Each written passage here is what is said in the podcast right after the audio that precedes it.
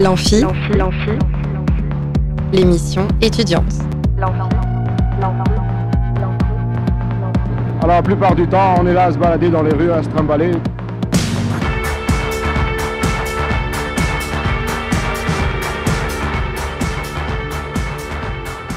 Bonjour et bienvenue dans l'Amphi, l'émission étudiante sur Radio Alpa. Aujourd'hui, on va parler avec deux jeunes du Mans de leur parcours, leurs études, leurs projets. Un artiste beatboxer et une, et une étudiante pardon, en master MEF. Bonjour Adine But. Bonjour. Et Nolwenn Percheron, notre deuxième invité, nous rejoindra euh, plus tard. Et ce n'est pas tout, puisqu'après nos deux invités, c'est Ismaël qui nous fera une chronique, qui nous rejoindra plus tard également. Euh, c'est parti en tout cas pour notre première invité du jour. Donc, on est fou et plus on rit. On va du coup parler euh, de. Là où ça devient grave, c'est quand on est plus on est fou et plus on s'emmerde. On commence par vous, Adine But. Vous êtes beatboxer, entre autres, car on parlera aussi de votre deuxième passion, le doublage, puisque vous êtes aussi comédien. On commence un peu à vous connaître euh, sur le monde. Est-ce que vous pouvez nous retracer un peu votre parcours? Ok, alors du coup, ça a commencé tout simplement euh, avec euh, l'envie, le désir de faire de la musique. Donc euh, j'avais en tête plusieurs instruments comme la batterie, le piano, et je me suis dit bah, pourquoi pas un peu faire un peu tout avec ma bouche, parce que j'ai découvert ce milieu, je le connaissais un peu de loin, et je me suis dit bah, pourquoi pas s'y intéresser un peu plus de près. J'ai vu que je pouvais m'intéresser, bah, faire la partie rythmique, donc de la batterie avec ma bouche, mais aussi la partie mélodique et faire carrément des, sons entiers des scènes avec ça. Et, euh, oui, du coup, c'est tout est parti euh, de là. Et euh, ensuite, il y a eu le confinement qui est tombé, donc c'était un peu avant ça que ça a commencé. Et avec le confinement, ça m'a vraiment permis de déjà de faire une pause que bah, j'avais pas trop le choix, d'une pause du théâtre, mais surtout un développement qui était pour moi incroyable pour le beatbox et pour plein d'autres choses aussi. Mais voilà, pour le beatbox, ça a été très très enrichissant. Et c'est après le confinement que du coup, ça s'est vraiment lancé avec la couveuse du coup l'année qui a suivi. Et euh, c'est ça qui, c'est grâce à eux que en fait j'ai pu avoir euh, des portes qui se sont ouvertes, des scènes, des, euh, des trucs un peu, un peu comme ça. Et, et voilà, c'était surtout dans l'aspect réseau qui était, qui c'était intéressant.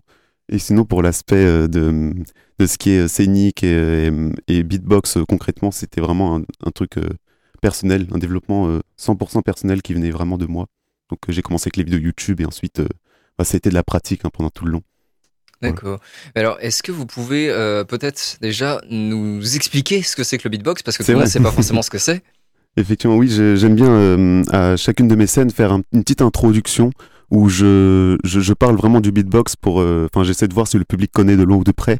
Et au cas où, s'il y en a qui ne le connaissent pas, le beatbox, c'est un peu cet art qui consiste à faire de la musique, donc imiter des instruments, mais aussi plein de, de sons, euh, et euh, voilà faire euh, de la musique seulement avec sa bouche, sa gorge, ses dents, sa respiration, ses lèvres, tout ça. Bon, ça donne un peu des trucs comme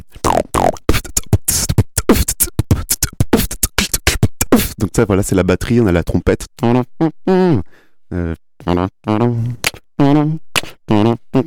du Donc voilà, on peut vraiment s'attarder sur plein d'instruments et les, les imiter et c'est un aspect qui m'a vraiment beaucoup intéressé. Et c'est un peu cette polyvalence musicale qui m'a euh, euh, donné vraiment envie d'approfondir euh, dans ce domaine-là. C'est toujours très impressionnant en tout cas à, voir et à entendre. Alors est-ce que vous aviez déjà envisagé le, chant ou ça a toujours été le beatbox? C'est vrai que le chant pendant un moment a été, une, a été quelque chose que je voulais pas vraiment le prioriser, mais je me suis dit que ça pourrait être utile. On a par exemple le groupe euh, Berry Wham de quatre beatboxers assez connus. Je pense que vous devez euh, certainement connaître ou avoir entendu parler de ces, ces quatre beatboxers euh, là, toulousains, et français bien évidemment, et qui voilà, qui font vraiment le, tour des réseaux en ce moment. Et ils, ils, font pas que du beatbox, c'est ça qui est intéressant, c'est qu'ils font vraiment des reprises musicales et on a du chant, de la voix, on a vraiment tout un aspect musical qui est très très très très bien mis en place. Euh, pour moi, le chant, j'avais une année, euh, grâce au Conservatoire de théâtre du Mans, une année où on avait quelques cours euh, par semaine, où on pouvait vraiment bah, apprendre les techniques vocales de chant, etc. Mais au, fil, au fil du compte, je pense que ça m'a pas forcément, pour l'instant en tout cas, je n'ai pas trop envie de m'y attarder. J'arrive déjà à forger des trucs seulement au niveau beatbox, concrètement. alors, vous, avez, fait une école pour apprendre le beatbox? Pas du tout. Franchement, c'est comme je l'avais dit, c'est vraiment euh, parti par euh, les, les vidéos sur YouTube. Et ensuite, j'ai regardé euh, bah, comment ça, ça marchait dans les championnats, donc les battles de beatbox, euh, les. Ah, il y a des battles de beatbox. Voilà, c'est ça aussi. Les, les GBB, donc ça, c'est un peu les plus connus, les plus, euh, les plus grands, c'est vraiment les Grand Beatbox Battle. Donc, rien que le nom, c'est vraiment, c'est, le, le truc mondial, quoi, un peu chaque année. Et là, d'ailleurs, cette année, ça va être à Tokyo. Et et c'est très, très, c'est très, très proche, d'ailleurs. On est vraiment presque à, à cet événement-là. Et voilà, du coup, c'est vraiment avec les vidéos que je me suis enrichi au niveau de la technique. Il y, avait, il y a même des tutos, hein, vous pouvez vraiment trouver ça si jamais il y en a euh, qui écoutent ça et qui veulent apprendre le beatbox. Bah, vous pouvez pas commencer comme j'ai commencé, avec les vidéos. Et euh, ensuite, c'est vraiment de la pratique. C'est-à-dire que tous les jours, moi, je, rentrais euh, du lycée et puis je, faisais des bruits. Ma mère en avait un peu marre, mais je faisais vraiment des bruits, quoi. Et ensuite, c'est devenu des- sons, des imitations d'instruments et c'est devenu, c'est passé de bruit à musical. Et c'est quoi le premier truc que vous ayez appris à faire? Ah, euh, on- quand on commence le beatbox, c'est vraiment la batterie, le, le Mm. premier instrument qu'on essaie d'imiter. Donc c'est euh, tout ce qui est kick, euh, les hats, euh, et les. Et ça, c'est le son dont j'étais le plus fier. De... Et du coup, euh, bah c'est ouais, ça permet de vraiment faire des trucs. Et on- quand on perfectionnise chaque son et qu'on les, euh, bah c'est ça, on les perfectionnise, bah en fait, ça fait que le son est plus clean, il est plus, euh, enfin, ça, ça sonne vraiment comme un instrument et donc euh, Ouais, bah, c'est plus bluffant. C'est parce que c'est vrai que quand on vous regarde comme ça, ça, ça a l'air très simple. hein, finalement, Mm. quand, quand on voit un, comme quand on voit un, violo- un violoncelliste qui joue du violoncelle, on se dit Oui. oh bah oui c'est c'est facile. Et puis après, on touche à violoncelle et on se rend compte que, que pas du tout quoi. Finalement, la bouche est totalement pareil, c'est vraiment un instrument à part entière. Et Mm. on- moi, je le considère comme ça, en tout cas, la bouche, bah, comme le chant aussi, Mm. c'est totalement un instrument. Donc c'est pas seulement euh, sa- savoir euh, sa- savoir comment faut positionner comme tout ça. Il y, a- il y a quand même un, un vrai aspect technique. Faut aussi ressentir les choses. Voilà, c'est ça. Ouais. Gérer la respiration aussi, c'est super important. Même, euh, même en étant euh, assez amateur, on, on a du mal avec ça. Il faut savoir agencer les sons, donc apprendre plus de sons pour avoir. euh, par exemple, on a deux types de snare, on va dire. On a le que j'ai montré tout à l'heure et le. Donc le deuxième est inspiré, le deuxième est le premier est expiré. Donc euh, on agence les sons. On peut faire des basses qui inspirent et des basses qui qui sont en expiration. Donc euh, et le donc voilà, c'est en agençant tout ça qu'on permet de, bah, de faire des. Voilà. Il y a des exemples de techniques que vous avez eu du mal à maîtriser? Oui, euh, là pour l'instant, il y a vraiment un son euh, qu'un célèbre beatboxer français fait, c'est River. Il a un son un peu euh, de, de pneu qui, euh, qui freine, donc ça fait un. un... Et du coup, j'essaie de l'apprendre, donc ça, c'est un truc que je suis encore un peu dessus. Et sinon, euh, là où j'ai eu le plus de mal, ça, de- ça doit être le. C'est un peu ce, ce truc un Ah peu ouais. ralentissement et euh, les, bah, le, le- avec la voix euh, en inspiré du coup. Ça aussi c'est un son qui est inspiré. Et, euh, et ouais c'est un truc qui, qui a mis du temps à venir. Mais c'est au fur et à mesure, c'est comme la basse que j'ai montré tout à l'heure. Ça c'est vraiment un truc que, que les gens ils veulent apprendre dès le début, mais Mm. il faut euh, passer par plusieurs étapes pour que les lèvres s'habituent finalement euh, pour euh, pouvoir euh, partir sur des sons aussi compliqués. Alors c'est limitant de, de devoir faire toute une instru tout seul ou est-ce qu'au contraire vous considérez cette contrainte comme un terrain de jeu? Je, je, là, euh, au fur et à mesure, j'ai considéré ça comme un terrain de jeu finalement, oui. Mm. Parce que on est limité, enfin j'étais limité avant parce que j'avais pas un grand panel de possibilités de sons Mm. à faire. Et une fois que j'ai j'ai eu vraiment bah, plusieurs euh, euh, sons différents euh, que je pouvais faire, comme je l'ai dit, pour agencer tout ça, bah, ça faisait que j'étais beaucoup plus libre. Et c'est ça, en fait, il y avait une, une certaine liberté, une certaine polyvalence aussi, comme je l'avais dit, au niveau musical, qui était trop, trop intéressant. Genre, c'est tellement satisfaisant euh, au bout d'un moment euh, quand, quand on, devient vraiment euh, ancré dans ce, dans ce domaine-là. Et vous performez souvent sur scène? Ça, ça, ça a commencé effectivement, euh, bah, du coup, justement, grâce à la couveuse, il y a eu euh, l'année qui a suivi, euh, dans lequel, bah, du coup, les contacts m'ont permis, du coup, de, de faire de plus en plus de scènes. Vous pouvez expliquer rapidement ce que c'est la couveuse? La couveuse, oui, c'est, euh, on va dire, une sorte. euh, c'est- comme une association, c'est des gens qui, qui, sont là pour t'accompagner dans, euh, dans tout ce qui est l'aspect musical, mais ça peut être aussi le domaine théâtral, domaine de danse. Et il y en a un quatrième que j'ai peut-être oublié, le chant, je sais pas. Mais voilà, du coup, moi j'étais dans le domaine musical en parallèle du, de ma première année de conservatoire de théâtre. Et c'est là que, bah, en fait, ils sont là pour te donner les moyens. Euh, Il y a des, euh, des intervenants et intervenantes qui sont là pour t'apprendre. Donc moi, c'était dans l'aspect scénique qui m'ont beaucoup appris et dans les contacts du coup pour pouvoir performer plus. C'était mon objectif quand j'étais venu à la couveuse, pouvoir développer en performant. Et, du coup, c'est ce qui m'ont permis de, faire ça. Ils donnent vraiment les moyens et, c'est super chouette. Si vous voulez vraiment vous lancer de manière professionnelle dans la musique, c'est je recommande. Très bien. Bah, merci beaucoup. Alors restez avec nous, on continue avec Adin But juste après euh, un de ses titres. Mais n'oubliez pas que vous pouvez gagner des places gratuites de concert. Alors soit pour 47 Terre et Robin à l'Oasis le 13 octobre, c'est-à-dire demain en fait, soit pour Peter Kernel et Mossai Mossai samedi 14 octobre au théâtre Chawé soit pour la carte blanche Irie Ites à l'Alambic, pareil samedi 14 octobre. Donc pour gagner une place de concert gratuite au choix, il vous suffit d'appeler au 02 43 24 37 37 pendant la pause musicale. Et tout de suite, on écoute Feeling It d'Adin But.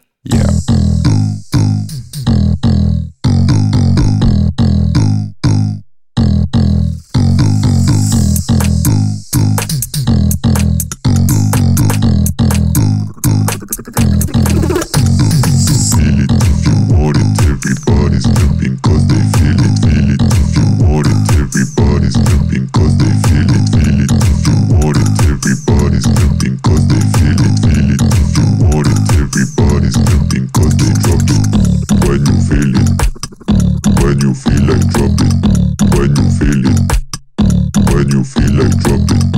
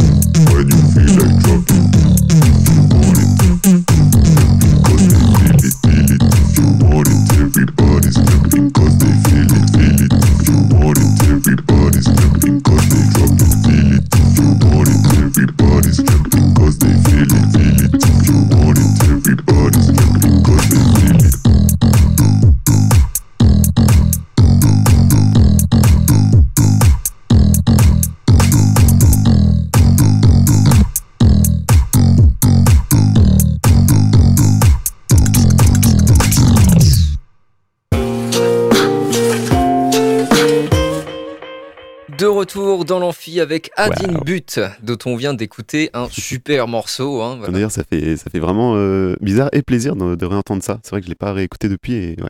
Donc tu nous, que ça vous a plu. Tu nous confirmes, hein, tout est fait avec la bouche, les dents, la langue. Son beatbox garanti euh, et remboursé. Impressionnant.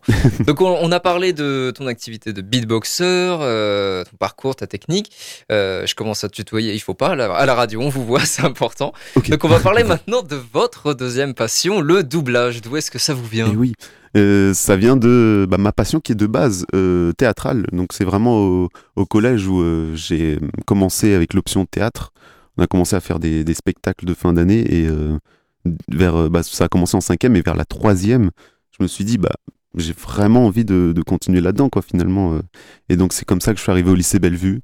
que j'ai fait l'option théâtre en seconde et euh, la spécialité théâtre en première et en terminale. Et c'est justement là, en terminale, que j'ai commencé le conservatoire parce que j'ai pris connaissance de ça et pour me professionnaliser là-dedans, apprendre les choses euh, plus concrètement, euh, c'était le mieux. Et franchement, c'est un choix que je regrette pas du tout. Un peu comme la couveuse finalement. Et alors, est-ce que vos études cette année sont en lien avec le théâtre? Oui. Du coup, bah pour mettre un peu dans le contexte, après la terminale, je suis resté au Mans avec la licence 1 d'anglais chose que je regrette pas forcément. J'ai pas vraiment l'impression d'avoir raté mon année parce que j'ai pu continuer dans le conservatoire de théâtre au Mans euh, et c'était une année doublement. Enfin, c'était euh, c'était comme euh, comme le cycle 1 finalement. C'était vraiment très productif et on a vraiment charbonné en expérience, mais aussi dans l'apprentissage et tout, dans l'aspect technique et pratique. Et, et, aussi niveau scène de beatbox, c'est là où ça, ça, a le plus explosé pour moi, au Mans en tout cas. Et, et voilà, c'était vraiment une année que j'ai bien ressenti, sauf du coup la licence d'anglais qui était dans laquelle j'étais pas forcément motivé dès le début. Là, là où je suis content, c'est que maintenant je suis à Rennes euh, et c'est là-bas que du coup je fais ma licence 1 d'art du spectacle en parcours mm. théâtre.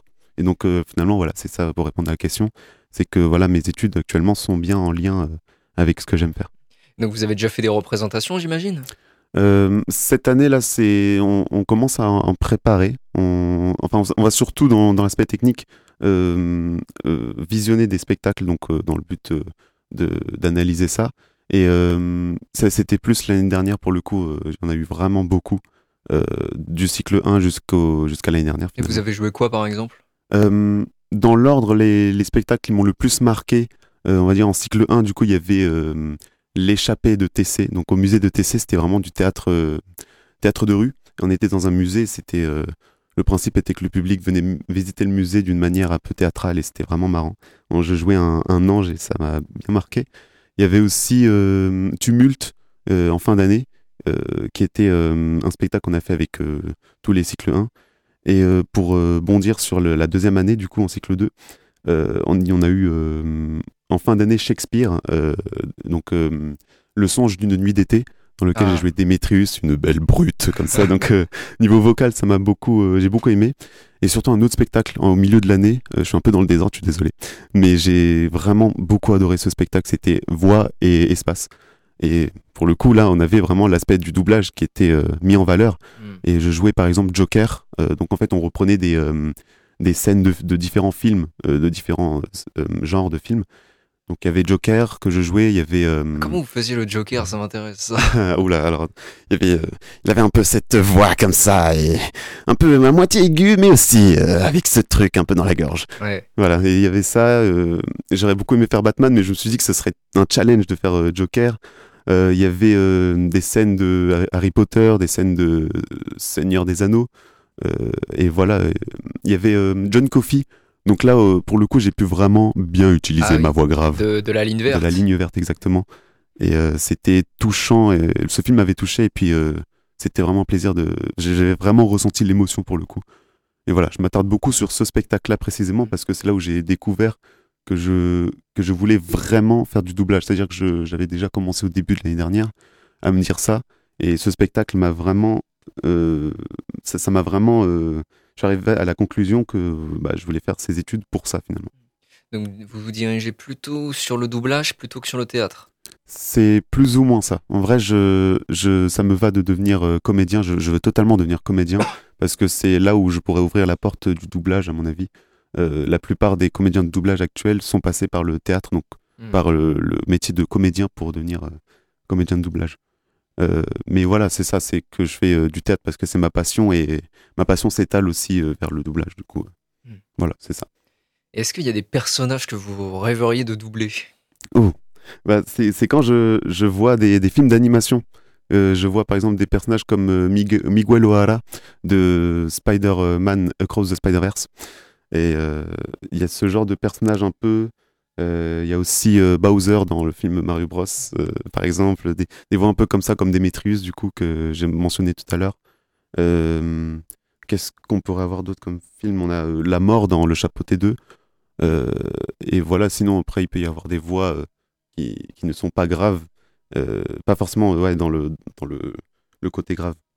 Et ouais, j'adorerais un peu plutôt dans l'animation, mais j'adore aussi le, le, fait de d'imiter un peu, pas forcément imiter, c'est pas un mot que j'aime beaucoup, euh, mais plutôt. Incarner, peut-être? C'est ça, incarner et puis euh, interpréter finalement Hmm. euh, les, les voix, euh, euh, donc la VO, mais la faire en version VF. euh, hmm, pour les films et les films d'animation, les, les dessins animés, les jeux vidéo. C'est là Mm. que ça a commencé, c'est avec les jeux vidéo. Euh, parce qu'il y a de plus en plus de jeux qui euh, nécessitent du doublage finalement. Et, Mm. et ouais, c'est c'est par là que ça, que ça vient. Et alors, il y, a- un lien pour vous, euh, du coup, entre, vos deux passions, le, doublage et le beatbox? Euh, c'est vrai que là, comme ça, dit comme ça, on n'a pas forcément de, lien qui se, qui, qu'on voit comme ça.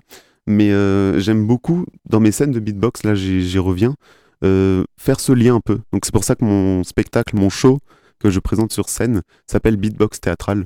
C'est un projet que je, que je continue à mettre en, en œuvre, même à Rennes, à la fac de Rennes 2, grâce à l'Arène Théâtre à Rennes 2. Euh, donc c'est le Rennes 2, c'est l'université. Et, euh, et du coup, oui, c'est pour ça que ça s'appelle beatbox théâtral, c'est parce que j'aime beaucoup mixer ces deux passions que j'ai dans la vie en une seule, euh, une seule scène.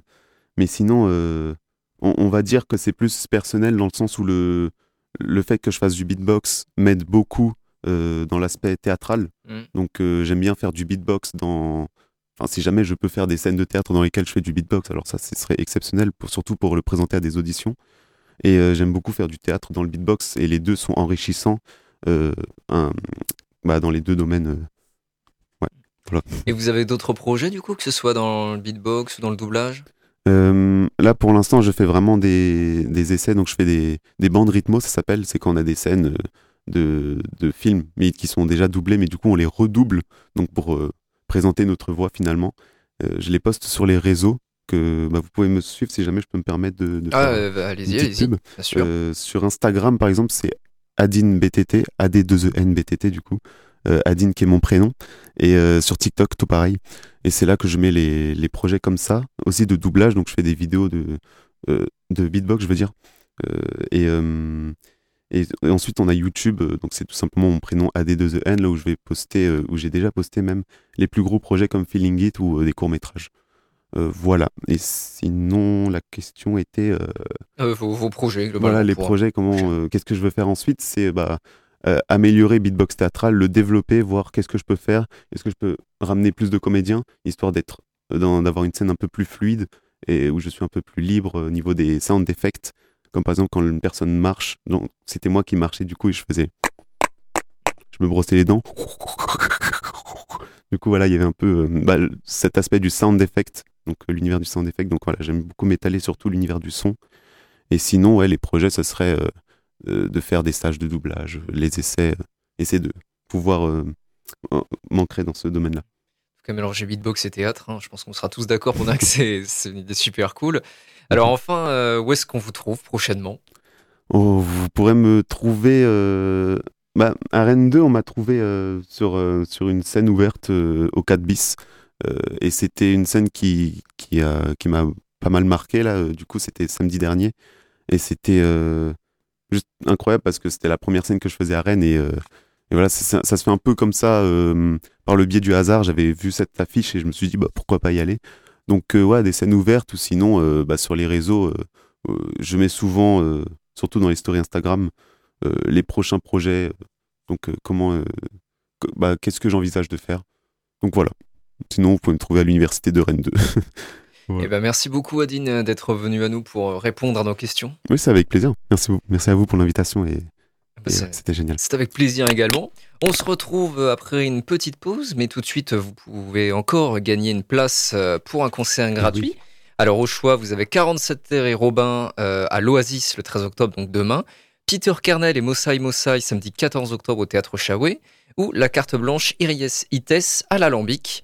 Et donc vous pouvez euh, appeler au 02 43 24 37 37 pour gagner une place gratuite pour un concert de votre choix pendant la pause musicale. Et tout de suite, on écoute The Doors, People Are Strange.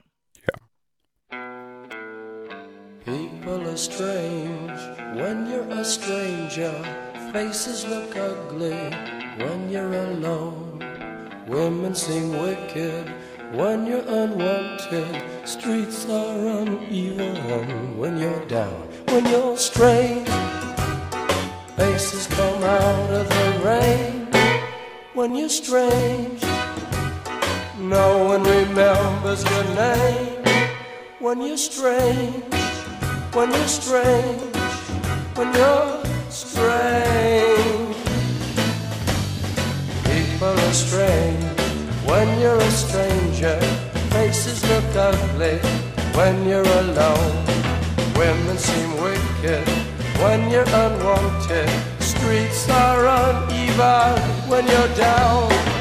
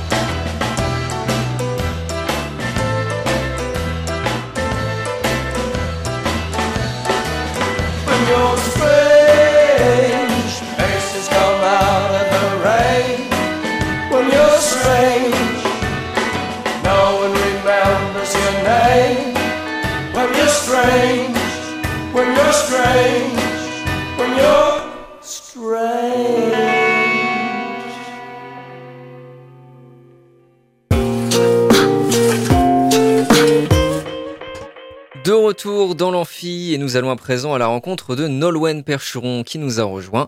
Elle est étudiante en deuxième année de Master MEF d'espagnol à Angers, mais elle vit au Mans. Bonjour Nolwenn Percheron. Bonjour. Alors est-ce que pour commencer, vous pouvez nous retracer votre parcours? À partir de, du bac, Oui, que- que- quelles ont été vos études? Donc euh, tout d'abord euh, après le, un bac ES, donc je suis allée en prépa, euh, classe préparatoire donc à Montesquieu au Mans, lycée Montesquieu, donc euh, classe préparatoire euh, littéraire, donc Hippocane, Cagne, et puis après j'ai cubé, donc j'ai fait une troisième année de prépa, toujours à Montesquieu avec la spécialité lettres modernes. Et ensuite, je suis partie à la Sorbonne, euh, donc où j'ai fait, j'ai commencé un master de lettres, recherche de la Renaissance aux Lumières, et en parallèle, je faisais donc une, une L3 d'espagnol, LLCER, parce que je ne voulais pas lâcher l'espagnol. Et en fait, euh, la vie parisienne ne m'a pas du tout plu, et euh, le master de lettres non plus, donc j'ai décidé de me réorienter. Et donc après, je me suis lancée dans un master MEF espagnol à Angers, donc qui a eu lieu l'année dernière, master MEF pour voilà devenir euh, professeur, préparer le, concours du CAPES. Et donc cette année, je suis en deuxième année de master MEF à Angers et je suis en alternance. Donc je donne des cours à côté au lycée Sud et lundi, mardi, mercredi, je suis étudiante euh, à l'université d'Angers et euh, à l'INSPE d'Angers. Alors pourquoi cet amour pour l'espagnol? Oula, vaste question. Euh, cet amour, euh, cet amour a commencé plutôt au moment de l'adolescence, je dirais, donc à travers voilà une idéalisation de l'Espagne, euh, tout ce qui est voyage, euh, chaleur, et puis après c'est devenu plus concret, l'amour de la langue véritablement en, en prépa. Et, euh, et oui, après euh, un voyage au Pérou pendant un mois, là c'est devenu euh, très concret pour moi. C'était cette langue-là que je voulais enseigner, qui me fait vibrer, que j'ai envie de transmettre. Toute cette culture, voilà, des tant voilà hispanique que latino, hein, bien sûr. Donc oui, non, c'est un tout. C'est à travers cet outil-là, l'espagnol, que je veux contribuer, on va dire, à la formation des citoyens de demain. Donc votre euh, vocation pour l'enseignement, elle est liée avant tout à votre amour pour l'espagnol, c'est ça? Euh, je dirais que oui. Après, j'ai hésité euh, pendant un temps avec les lettres modernes. En fait, j'hésitais entre enseigner l'espagnol ou les lettres modernes. Et on va dire que l'espagnol a été le choix du cœur. Et j'aurais plus dit les lettres modernes, le choix de la raison. Et donc, j'ai fait le choix du cœur. Mais c'est vrai que jusqu'à jusqu'à la fin de mon année à la Sorbonne, donc euh, donc il y a deux ans, ce n'est pas- n'était pas clair dans ma tête encore que je voulais devenir enseignante. Ça, ça a fait son bout de chemin, mais euh, c'était pas une vocation depuis toujours. euh, mais c'était toujours dans un coin de ma tête parce que je me suis toujours sentie à l'aise dans le système scolaire. Voilà. Et donc, oui, en fait, j'ai jamais quitté le système scolaire et j'en sortirai jamais, peut-être. Alors, comment ça se passe le Master MEF pour vous? Pour l'instant, très bien. Croisons les doigts. Euh, c'est vrai que euh, on a beaucoup de choses à gérer cette année entre donc euh, la préparation du concours du CAPES avec les écrits qui ont lieu en mars et, et les oraux donc sur mai-juin. également le, le, mémoire, forcément le mémoire et la soutenance fin janvier, donc voilà. Et puis bien sûr là, dans la mesure où je suis en alternance, les élèves à gérer, voilà, avec les conseils de classe qui auront lieu bientôt, enfin bientôt, j'exagère, mais euh, voilà, plutôt euh, début mi-décembre. donc là, c'est bientôt les vacances, donc euh, pour mes élèves, mais pas pour moi, j'ai encore cours. mais oui, non, ça fait plusieurs choses à gérer. Pour l'instant, ça va, mais c'est vrai qu'il va falloir que je me penche davantage sur la préparation du CAPES avec les œuvres au programme, voilà, la traduction, l'effet de langue, c'est-à-dire tout ce qui est grammaire. Donc pour l'instant, je ne me mets pas la pression, mais je pense que voilà, au fur et à mesure de l'année, ça va se compliquer un petit peu. Donc le CAPES, l'alternance, le mémoire aussi, je crois, hein. les, oui. les partiels. Euh, c'est une année extrêmement chargée. Comment est-ce que vous l'organisez, tout ce travail? Alors déjà, j'avais pris un peu d'avance, euh, notamment euh, cet été, en commençant à préparer déjà mes premières séquences pour mes élèves, puisque je savais quels étaient les, les, voilà, les axes au programme qu'on allait étudier avec mes classes de première et terminale. Donc j'avais commencé à préparer mes séquences. Ensuite, euh, c'est vrai que la prépa, euh, j'ai l'impression, m'a donné une longueur d'avance en ce qui concerne euh, tout ce qui est du côté traduction, littérature. de ce côté-là, ça va, voilà, c'est plutôt, j'ai l'impression de connaître déjà beaucoup de choses, donc de ce côté-là, ça va. pour ce qui est du mémoire, c'est vrai qu'il faut que je mette en place mes expériences avec mes élèves. Donc là, au retour des vacances d'octobre. Donc pour l'instant, euh, pour l'instant, ça va. Après, je travaille voilà le, week-end et le soir, mais je ne me sens pas euh, pour l'instant. Euh, je n'ai pas pour l'instant la tête sous l'eau, mais je sais que ça peut arriver très prochainement. Alors le master MEF, ça, le pardon, ça a vocation à préparer le CAPES, qui est un, diplôme pour l'enseignement dans le secondaire et, dans le supérieur peut-être aussi. Je, le c'est que dans le secondaire, hein, le CAPES. Hein. Oui, alors le CAPES, c'est pour devenir professeur certifié en collège-lycée. Mmh, c'est ça. Et donc, en ce qui concerne l'espagnol. Donc le Master MEF prépare au CAPES. Euh, mais est-ce que vous arrivez à y consacrer le temps que vous souhaitez? Alors, je, je, voudrais revenir sur le master. Le master MEF prépare à trois choses. Effectivement, il prépare le concours. Il prépare aussi euh, donc le master en lui-même, puisqu'on peut ne pas avoir le concours, mais avoir le master MEF et donc après être contractuel et également, il prépare euh, un métier. Voilà, il y a ces trois dimensions-là dans le, dans le Master MEF. Et donc, pour revenir euh, à la question du, temps que je consacre euh, au CAPES, pour l'instant, je dirais que la plus grosse partie de mon temps est dédiée à mes élèves et à la préparation des séquences. Hmm. Clairement, c'est ça qui me prend le plus de temps. je pense que voilà, je, je, je préparerai plutôt le CAPES quand, euh, pendant les vacances. Et je profite également aussi de mes, euh, mes trajets en train, puisque vu que j'habite au Mans, je prends le train lundi, mardi, mercredi, euh, aller-retour pour aller à Angers. Donc je profite de ces, cette heure de train à chaque fois pour, pour avancer sur les œuvres au programme. Alors vous avez des élèves de quel niveau? Donc j'ai deux classes de première et deux classes de terminale. Ce sont des classes technologiques. Donc j'ai une première STMG, première STI 2D et terminale STMG, terminale STI 2D. Alors quand on a des classes de terminale, est-ce que c'est une pression supplémentaire pour vous de devoir les aider à préparer le bac? Alors, euh, en espagnol, il n'y a pas d'épreuve euh, terminale. au bac, il n'y a plus d'épreuve terminale, donc c'est contrôle continu. Donc, la pression n'était pas plutôt de ce côté-là, au niveau de la préparation du bac, mais plutôt, euh, moi, je me posais beaucoup la question de la différence d'âge au début. Parce que voilà, avec des élèves de terminale, ils ont 17 ans, 18, 19, 16 ans doublés. Et euh, moi, ayant 23 ans, au début, voilà, je me suis dit, bon, j'ai pas envie qu'on me prenne pour une élève non plus. Donc, j'ai fait euh, de mon mieux pour, voilà, euh, niveau du style vestimentaire, l'attitude, etc., pour qu'ils comprennent tout de suite que j'étais la professeure. Mais voilà, cette inquiétude, elle était plus au niveau du, respect de l'autorité hmm. plutôt qu'à la préparation du bac en lui-même, on va dire. Qu'est-ce que vos cours de master vous apportent concrètement? Alors, ça dépend parce qu'on va dire, donc, il y a l'INSPE le lundi et le mardi. Donc là, on travaille plutôt tout ce qui est euh, au niveau de la pédagogie, comment moi, enseignante, je me place dans la classe, je me situe moi dans l'institution et dans la classe. Euh, voilà, vis-à-vis de mes collègues, vis-à-vis des élèves, de, la communauté éducative en fait, que ce soit les, parents, la direction, euh, les élèves, etc. On a également travaillé également à l'INSPE la didactique, comment je crée mon cours, comment je conçois mon cours, comment je didactise mes, documents, c'est-à-dire comment je les rends accessibles euh, aux élèves, puisqu'on a un document brut, authentique, mais il faut faire en sorte qu'il puisse passer aux élèves, on va dire. Donc ça, il y a tout ce travail là-dessus. Et ensuite, à l'université, ça va plus être voilà le, le côté vraiment euh, espagnol pur, on va dire, avec euh, tout ce qui est la littérature, l'histoire, la culture des pays d'Amérique du Sud et de l'Espagne. Et voilà, traduction, grammaire, plus ce côté-là. Alors, y a-t-il des choses que vous avez apprises par l'expérience et auxquelles la théorie ne vous avait pas forcément préparé oui, alors pour l'instant, ça fait, ça fait que deux mois, mais c'est vrai que ça n'a rien à voir. Hein, la théorie, euh, quand on est en cours et quand euh, on arrive en classe, euh, c'est sûr que justement, dans un de nos cours là, ce qu'on fait, c'est que dès qu'on arrive, c'est analyse de l'activité en fait, analyse de l'activité du professeur. Et donc, chaque, on fait un tour de table et chaque professeur partage son expérience de la semaine.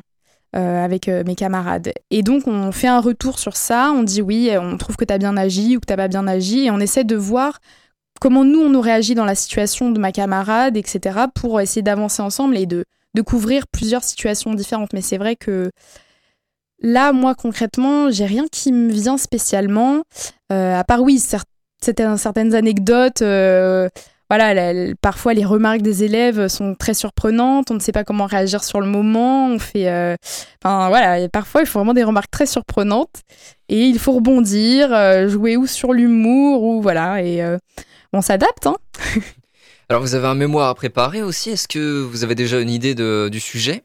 Alors oui, puisque ça fait déjà un an que je travaille sur mon mémoire. C'est un mémoire sur deux ans. Tout à fait. Tout à fait. Euh, le mémoire euh, donc euh, porte sur deux ans. Donc la première année, nous avons réalisé le cadre théorique, voilà.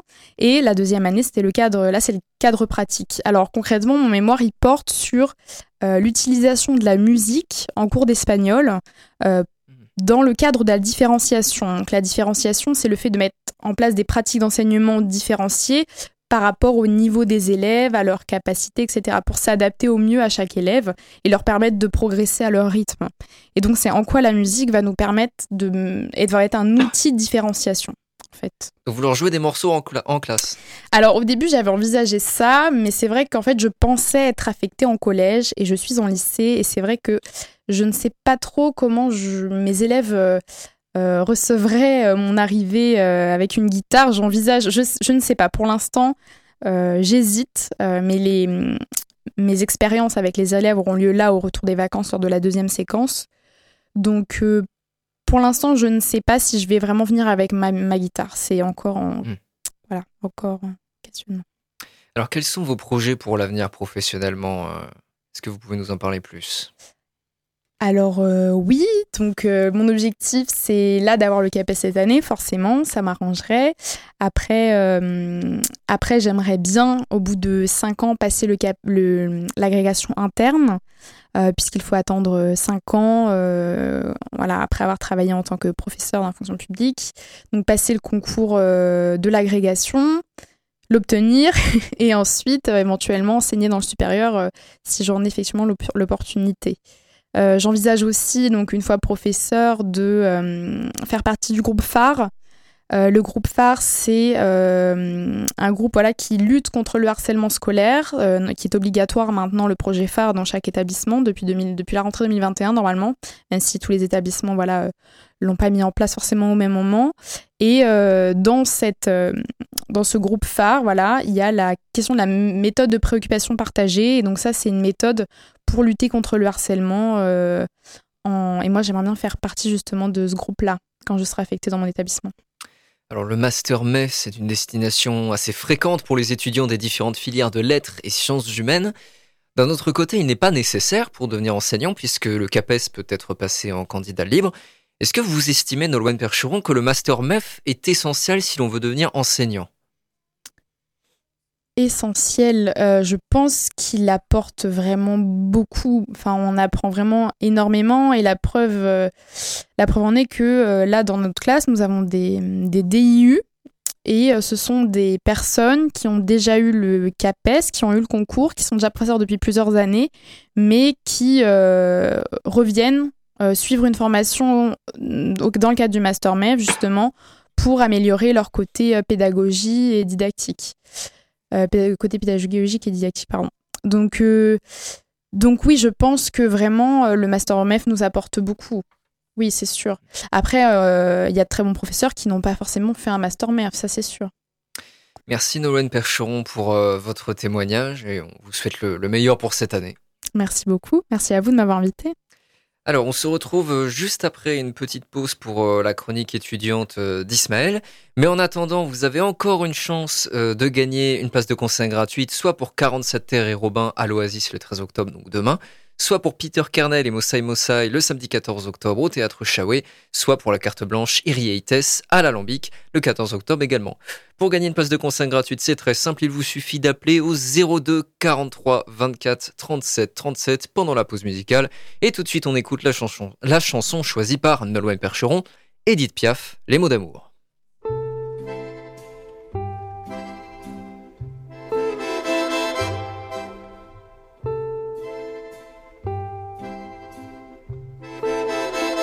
C'est fou ce que je peux t'aimer, ce que je peux t'aimer des fois, des fois je voudrais crier. Car je n'ai jamais aimé, jamais aimé comme ça, ça je peux te le jurer. Si jamais tu partais, partais, me quittais, me quittais pour toujours. C'est sûr que j'en mourrais, que j'en mourrais d'amour, mon amour, mon amour. C'est fou ce qu'il me disait comme joli mot d'amour et comme il les disait. Mais il ne s'est pas tué car malgré son amour, c'est lui qui m'a quitté. Sans dire un mot, pourtant des mots, il y en avait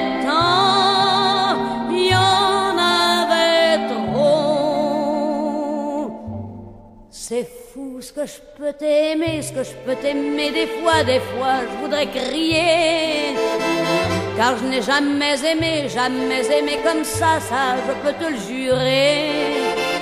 Si jamais tu partais, partais, me quittais, me quittais pour toujours.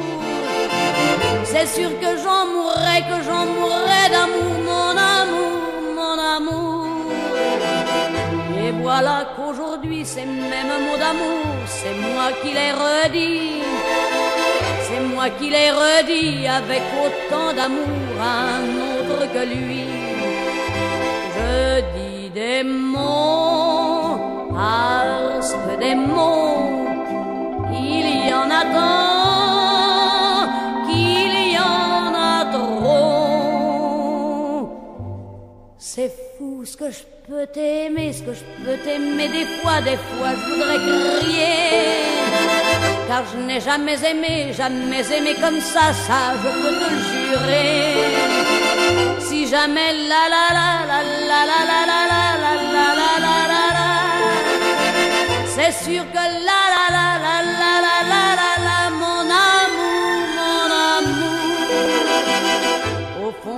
n'était pas toi comme ce n'est même pas moi qui dis ces mots d'amour car chaque jour ta voix, ma voix ou d'autres voix, c'est la voix de l'amour qui dit des mots, encore des mots, toujours des mots, les mots d'amour. C'est fou ce que je peux t'aimer, mon amour, mon amour. Si jamais tu partais, c'est sûr que j'en mourrais. C'est ce que je peux t'aimer, ce que je peux t'aimer d'amour.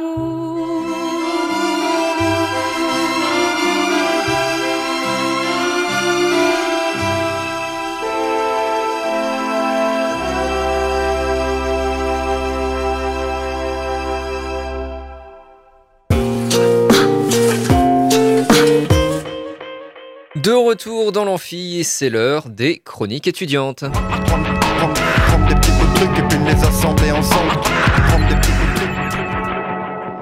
Tout de suite, on écoute Ismaël pour sa chronique. Salut Ismaël. Salut. Alors, tu vas nous parler de quoi aujourd'hui? Aujourd'hui, je vais vous parler de la dépense publique. Eh ben c'est parti, on t'écoute. Lundi matin, 9h47. Des cris dans la salle de réunion de votre nouveau job interrompent votre installation dans l'open space. Mathilde, la jeune secrétaire, vient d'être virée par la manager en raison d'une énième erreur qui a retardé d'une semaine la livraison d'un colis à un client fidèle, entraînant l'annulation de sa commande. La manager enrage et tout y passe. Les feignants, la perte de la valeur travail, l'état trop laxiste avec une jeunesse pas ambitieuse, mais tyrannique avec les entrepreneurs qui prennent tous les risques. Elle ne décolère pas et maudit Mathilde tout en rédigeant l'email faussement conciliant qui lui annonce son départ. Au détour de sa tirade, un poncif presque anodin, une idée presque tellement admise tellement on vous la serine, vous pointe le bout de son nez. Et dire que les impôts me saignent pour payer les allocs chômage de feignasse comme cette grosse censurée. De Mathilde, dit-elle. Toujours les mêmes qui bossent, toujours les mêmes qui profitent. Le libéral en vous approuve. Il vous a même poussé à ponctuer de soupirs d'approbation cette analyse lucide du fonctionnement de notre système fiscal. Cependant, une sympathie instinctive pour la désormais ex-secrétaire vous fait douter de la véracité du discours de la manager. Paye-t-elle autant d'impôts qu'elle le dit? Est-ce vrai que la France impose à tous les riches des impôts tyranniques pour financer les feignasses comme cette grosse censurée de Mathilde? Voyons ce qu'en dit l'économiste Anne-Laure Delatte dans son livre L'État droit dans le mur. Les impôts ont effectivement atteint depuis ces dernières années des proportions inédites. En 2021, l'État a prélevé la somme de 750 milliards d'euros, soit 30% de la richesse produite. Mieux, si on y ajoute les cotisations, on atteint 1150 milliards, soit 46%. Jusque-là, Mathilde mérite lire de sa désormais ex-manager slash tortionnaire. Pour mieux les comprendre, on peut les décomposer en trois types. D'abord, les impôts indifférenciés et fixes, qui sont très inégalitaires car ils imposent autant l'homme le plus riche de France que le plus pauvre. Ensuite, les impôts proportionnels, qui prennent une part fixe en pourcentage du revenu. Enfin, les impôts progressifs, qui prennent une part du revenu croissante avec la richesse. La, majorité des recettes provient d'abord des impôts fixes comme la TVA, suivi d'autres impôts comme l'impôt sur le revenu plus progressif ou les impôts sur les entreprises. L'écrasante majorité des impôts est supportée par les ménages. En 2021, pour 1 euro payé en impôts par une entreprise, un ménage en donnait 4. De la même manière, si les impôts augmentent pour tous, ils augmentent beaucoup plus vite pour les ménages, ce qui creuse au fil des années l'écart entre les ménages et les entreprises. Si certains pourraient avoir la tentation de compter dans le bilan des impôts les cotisations, elles ne suffisent pas à renverser la balance, car si on les intègre, les ménages représentent toujours 60% des prélèvements. De plus, les cotisations ne sont pas des impôts à proprement parler et ne rentrent donc pas dans notre calcul, elles sont une part du salaire qu'on socialise, c'est-à-dire qu'on le met en commun pour financer des caisses communes, comme l'assurance maladie ou le chômage. En poursuivant sur cette ligne qui cherche à différencier les ménages et les entreprises, nous pouvons désormais étudier les coûts qui bénéficie le plus des impôts récoltés? Le premier poste de dépense qui s'impose à notre esprit est ce qu'on appelle le service public, école, université, entreprise de transport public, poste ou administration. Cependant, le bénéfice de ces dépenses ne saurait être attribué aux ménages ou aux entreprises. Par exemple, le financement de l'instruction publique est certes bénéfique aux ménages qui voient leur niveau de diplôme et de formation augmenter, mais l'est aussi aux entreprises qui disposent de salariés plus qualifiés. On peut en revanche déterminer à qui bénéficient les mesures dédiées au soutien direct de l'activité économique et marchande. Ces mesures rassemblent toutes les subventions, c'est-à-dire les aides financées par l'État pour favoriser une activité économique, et se manifestent par exemple sous la forme des chèques énergie, de l'aide à l'emploi des précaires ou d'aide à l'investissement. Il y a aussi la différence entre le prix du service public et le prix du marché, qui est compensé par l'État sous la forme d'une subvention, par exemple le ticket de métro. Si on observe ces dépenses, on voit que les subventions bénéficient plus aux ménages qu'aux entreprises. Cependant, en réalité, la situation est bien plus complexe à cause d'un aspect du débat qui passe systématiquement à la trappe, les niches fiscales. Une niche fiscale, c'est un dispositif qui permet de diminuer le montant d'impôts réels payés. Par exemple, grâce à la niche fiscale sur la succession des biens d'entreprise, votre manager a pu réduire de 75% l'imposition de l'appartement avec terrasse place des humaines, courageusement hérité de sa tante, car il était inscrit au capital de sa société de conseil en investissement. Concrètement, le résultat est strictement le même d'un point de vue budgétaire que pour les aides. Au lieu de donner de l'argent à la sortie, on en prend moins à l'entrée. Il est par ailleurs utilisé exactement de la même manière pour financer l'activité marchande que les subventions, en finançant des secteurs de l'économie qu'on considère comme prioritaires. En ajoutant ces niches fiscales au montant des dépenses en subvention, l'addition est portée à 324 milliards d'euros. Répétons, En 2021, l'État a consacré 324 milliards d'euros au soutien de l'activité économique, subventions et niches fiscales confondues. Cela représente environ 13% de la richesse produite en France cette année-là, 1,9 fois le budget de l'éducation nationale, 1,4 fois le montant des pensions de retraite versées, 17 milliards de plus que le système de santé pourtant au plus fort de l'épidémie de Covid. Si on s'intéresse de plus près à ce chiffre, on peut observer que les niches fiscales représentent plus de trois quarts du soutien public à l'économie, soit plus de 150 milliards d'euros par an. Elles sont aussi bénéfiques en majorité aux entreprises par rapport aux ménages, 200 milliards contre 125 milliards. En conséquence, beaucoup d'impôts sont très diminués par rapport à leur taux officiel. Quand l'État fixe par exemple le taux maximal d'impôt sur le patrimoine à 45% pour les plus riches, en raison de multiples niches fiscales, le taux d'imposition sur le patrimoine avoisine en réalité les 10%. C'est là l'intérêt majeur des niches fiscales. Elles favorisent par essence les plus riches, car elles supposent de payer des impôts dans un premier lieu. Plus on est riche, plus on en profite. Les plus riches bénéficient d'ailleurs proportionnellement à leurs revenus autant de l'aide publique que les plus pauvres, grâce aux exonérations et aux abattements fiscaux. Aux plus pauvres, la bourse, la bourse échelon 7 du CRUS et le RSA socle, et aux plus riches, l'exonération d'impôts sur l'emploi d'un domestique. C'est aussi valable pour les entreprises. Les plus rentables et les plus riches bénéficient des exonérations fiscales, tandis que les plus petites bénéficient des subventions. On voit donc que la montée des impôts cache en fait des grandes disparités. D'abord, la hausse est supportée largement par les ménages et repose en majorité sur des impôts assez injustes. Ensuite, cette hausse profite largement aux entreprises à travers les niches fiscales de soutien de l'activité marchande. Ce secteur est l'un des premiers budgets de l'État à l'auteur de 6% du PIB, 150 milliards d'euros en 2021, comparable avec des broutilles comme l'éducation nationale ou le système de santé. Enfin, plus important, en France, les plus riches et les plus pauvres obtiennent proportionnellement à leurs revenus autant d'argent public, les plus pauvres en subventions, les plus riches en exonérations et en abattements fiscaux. Ayant si habilement exposé vos arguments, vous avez réussi à réduire au silence votre manager pourtant si intarissable quelques secondes auparavant elle quitte la salle de réunion en quête d'un autre salarié slash victime à manager slash torturer. Ce que vous ne savez pas, c'est qu'elle vous rédigera ce soir un email désormais familier, étrangement conciliant. Vous comprenez, un supérieur ne peut pas tolérer une insubordination aussi insolente, une remise en cause violente de son autorité devant toute l'équipe. Au moins, comme cette grosse censurée de Mathilde, ayant été licenciée suite à une faute grave, vous pourrez profiter de vos indemnités chômage de parasite. Merci beaucoup Ismaël pour cette chronique très documentée et en plus euh, articulée à un petit récit, c'est toujours sympa. Euh, merci encore à Adine But et Nolan Percheron d'être venus nous voir. Merci enfin aux auditeurs d'avoir écouté cette émission. La prochaine aura lieu vendredi 13 octobre et je recevrai Mathilde Kaouro du pôle prévention du centre médico-psychologique de l'université. À bientôt dans l'amphi. C'était l'amphi l'émission étudiante. Étudiante.